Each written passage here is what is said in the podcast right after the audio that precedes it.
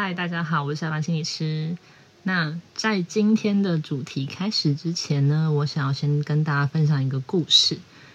在上个礼拜的某天晚上，我睡前突然灵光一闪，我就想到说，哦，有某一个题目，我觉得很不错。然后我也想到了什么例子可以跟大家分享。我可以说哪一些心理学相关的理论啊，然后我可以怎么样结合智商之类的。我连大纲都排好了，于是当时我就心满意足的去睡了，想说哦，我都想好了，我隔天起来录应该很快吧。结果隔天起来呢，我忘了，我什么都想不起来，我只记得我好像有一个不错的题目跟大纲，但内容是什么呢？想不起来。那天我就跟自己的就是大脑奋战到中午，然后我终于想起来，我原本想要说的主题是什么了，原来就是记忆啊。那不知道这个过程就是大家有没有共鸣呢？你是否也曾经这样哦，觉得自己好像发现或者是诶想到了很棒的东西，结果睡完觉之后直接从头来过。OK，好，那今天想要讲的主题就是记忆。在记忆这个东西，它其实是心理学的研究里面还蛮重要的一块。有一个学者他提出了很有名的记忆奇罪。那他在说的其实是记忆的过程当中很容易出错，造成困扰的几件事情。我个人觉得用“罪”这个字还蛮严厉的啦，因为其实他在说的事情是人的记忆是怎么运作的，那以至于这个运作的过程，我们可能会怎么样的出错。所以某种程度上，我们是透过了记忆它是不完美会出错的这件事情，来了解到底记忆的机制是什么。然后在谈论记忆七罪之前呢，我可能需要简单的说一下记忆的过程。如果我们很简单的把记忆分成三个阶段，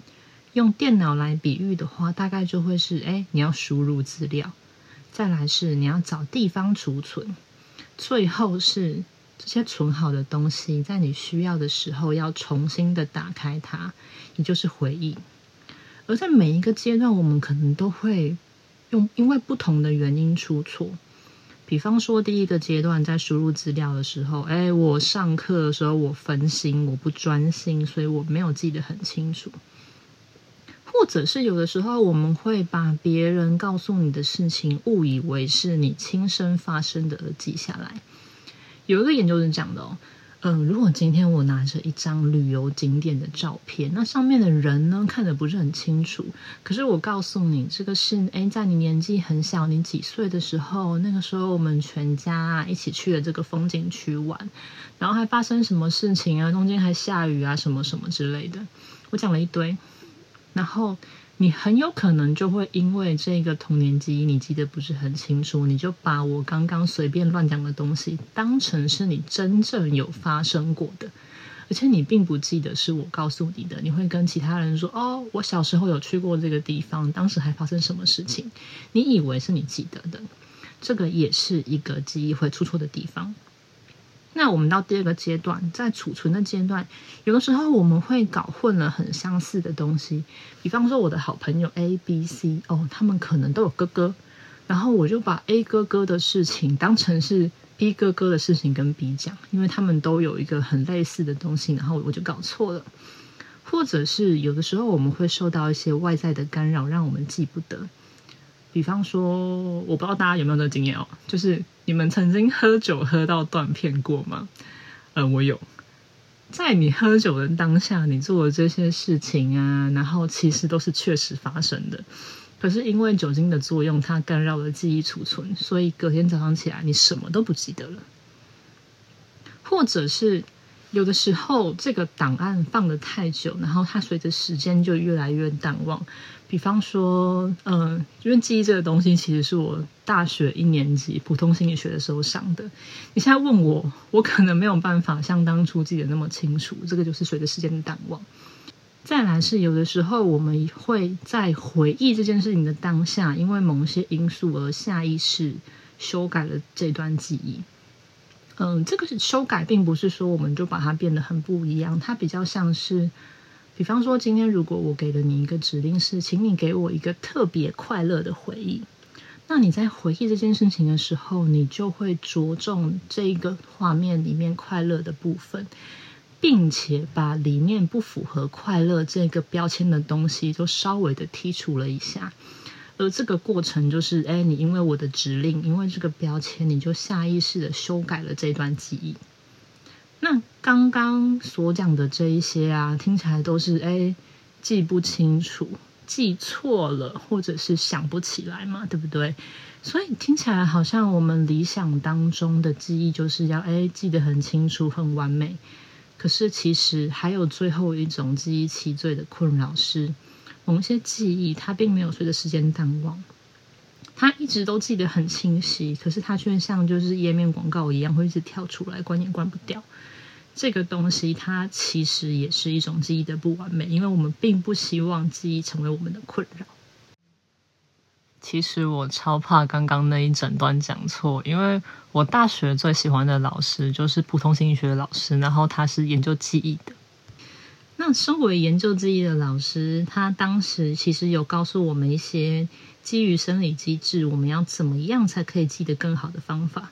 不过往上跟往下这两段都是完全凭借着我大学毕业快要十年的记忆，所以希望老师您不要介意，或者希望您这辈子不要听到。好，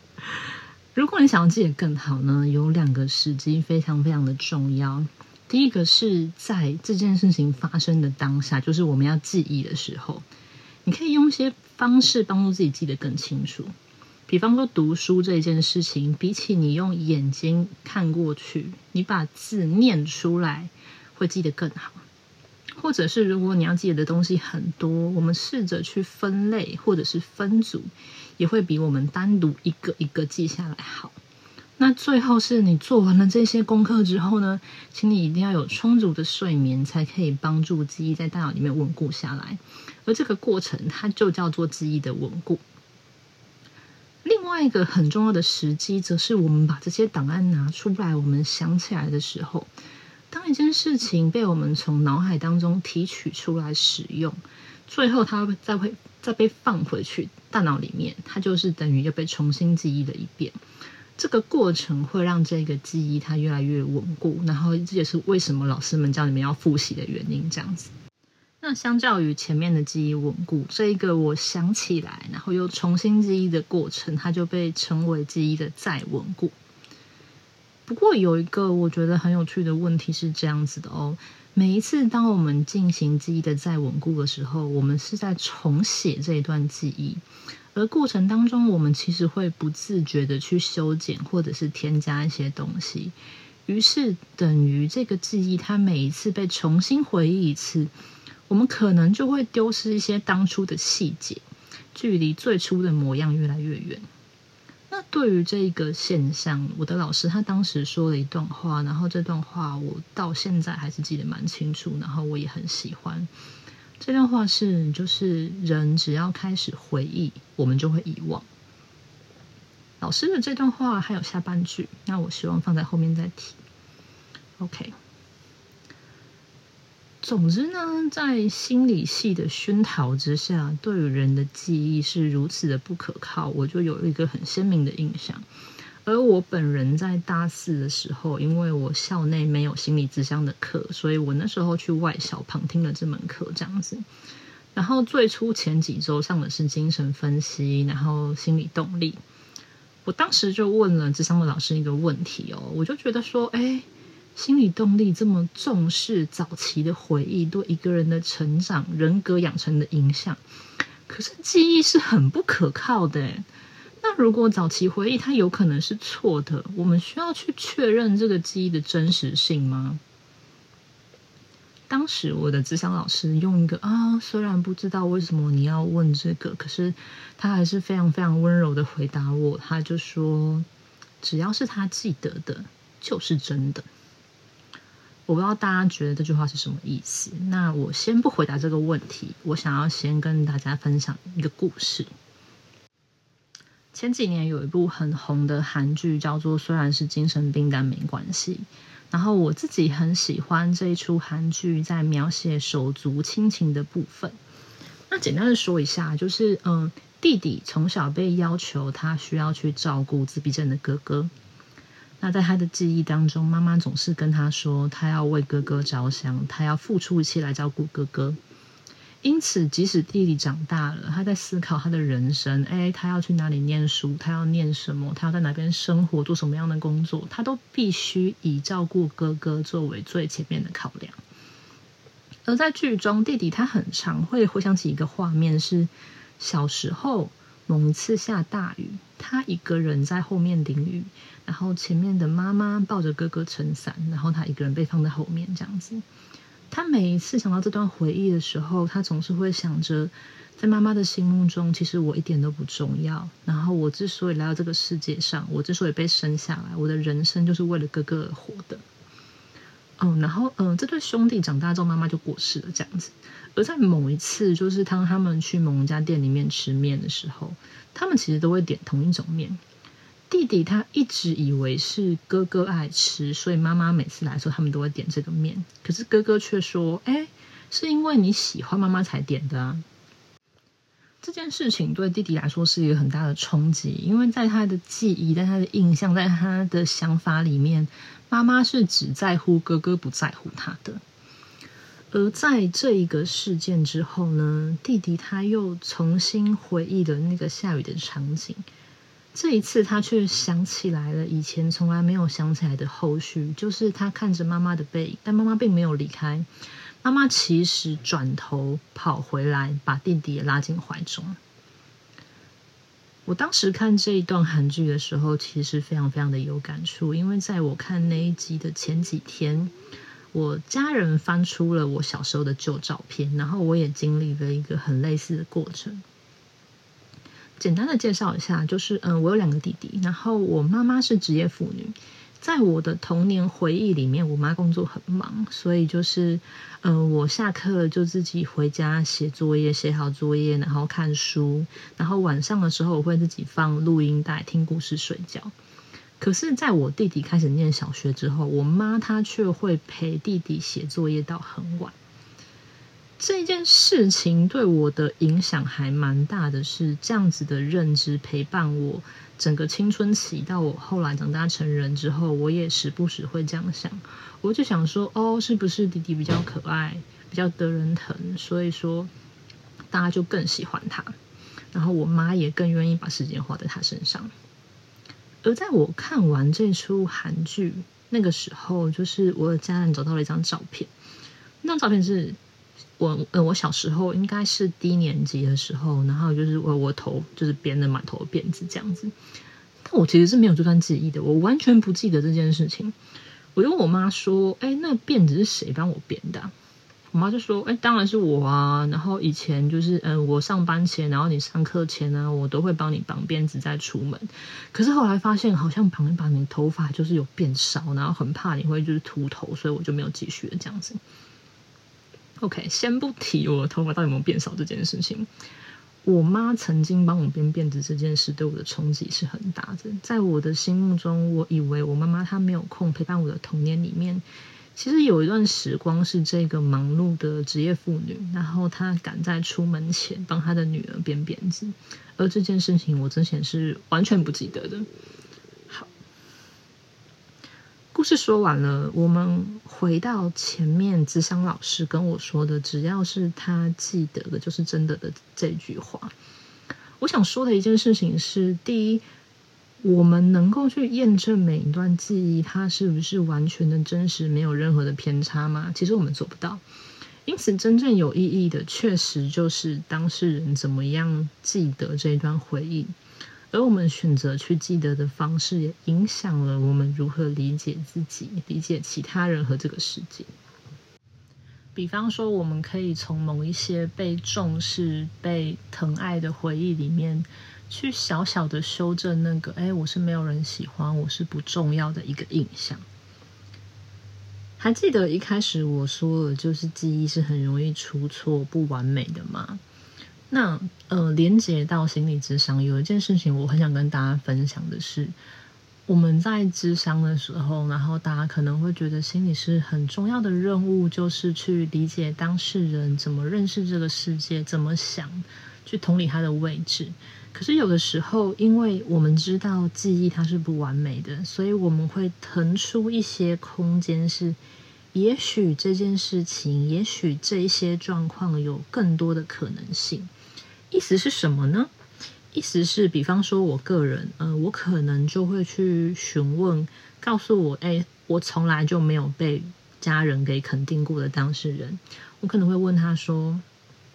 从小到大有没有曾经对你来说最接近被肯定的经验？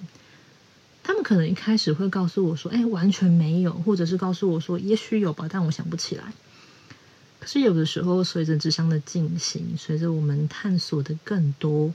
当事人有可能会能够想起来某一些一直都不记得的经验，然后这些独特的经验，当我们可以在我们的脑海当中放进这些新的片段，我们就有一个机会可以重新的去修改我们记得的方式。我想要先强调一件事情是，这个探索的过程，并不是要推翻或者是质疑当事人原本的想法。我们不是在当侦探在对答案，而是如果我们记得的事情，我们记得的方式，它形塑了我们的价值观、对自己的看法。那我们能不能够在这个探索更多可能性的过程当中，我们试图去跳脱多年以来我们习惯的记忆跟思考的方式，找到更多的可能性，可能会让当事人看待自己跟世界的角度有一些不同。那最终要如何诠释这段记忆，当然是当事人的自由。只是有时候那些很少被想起来，或是曾经不记得的画面，能够重新被记得，那或许对他来说就是一个很不一样的开始。那我想要再特别提醒一件事情，是今天我讨论的这些内容。它不包含某一些非常创伤的记忆跟画面，那是另外一个范畴，会需要更小心、更安全的对待。所以，如果今天你想到的是那些很不好的、很创伤的回忆跟画面，那或许你不需要参考我在这一集提到的内容，我们可以去寻找更安全的方式去安放你自己。那在最后，我想要用就是呃。前面我的普星老师上课说的那一段话的完整版来做结尾。老师完整版的话是这样的：人只要开始回忆，就会遗忘；可是如果不去回忆的话，记忆就跟不存在一样。为什么要跟大家谈记忆呢？因为说实话，就是我们会对自己记得，然后或者是认为自己亲身发生的经验，给予更高更高的。相信跟认定，可是有的时候这样的认定，哼，反而会局限了我们的可能性跟弹性。所以，也许今天你听完这集之后，你会知道，记忆有时候不是那么可靠。它并不是要指责你，或者是要说什么。我们想说的事情，只是也许事情有更多的可能性，而这个过程并没有哪一种答案，或者是。诠释是最正确的。我们最终想做的事情，只是如果这些记忆形成的想法、形成的概念跟印象让你很受苦的话，或许我们能够有机会改变这一切，然后让你活得更自由。好，那这就是今天的结尾。那大家就拜拜，下次再见。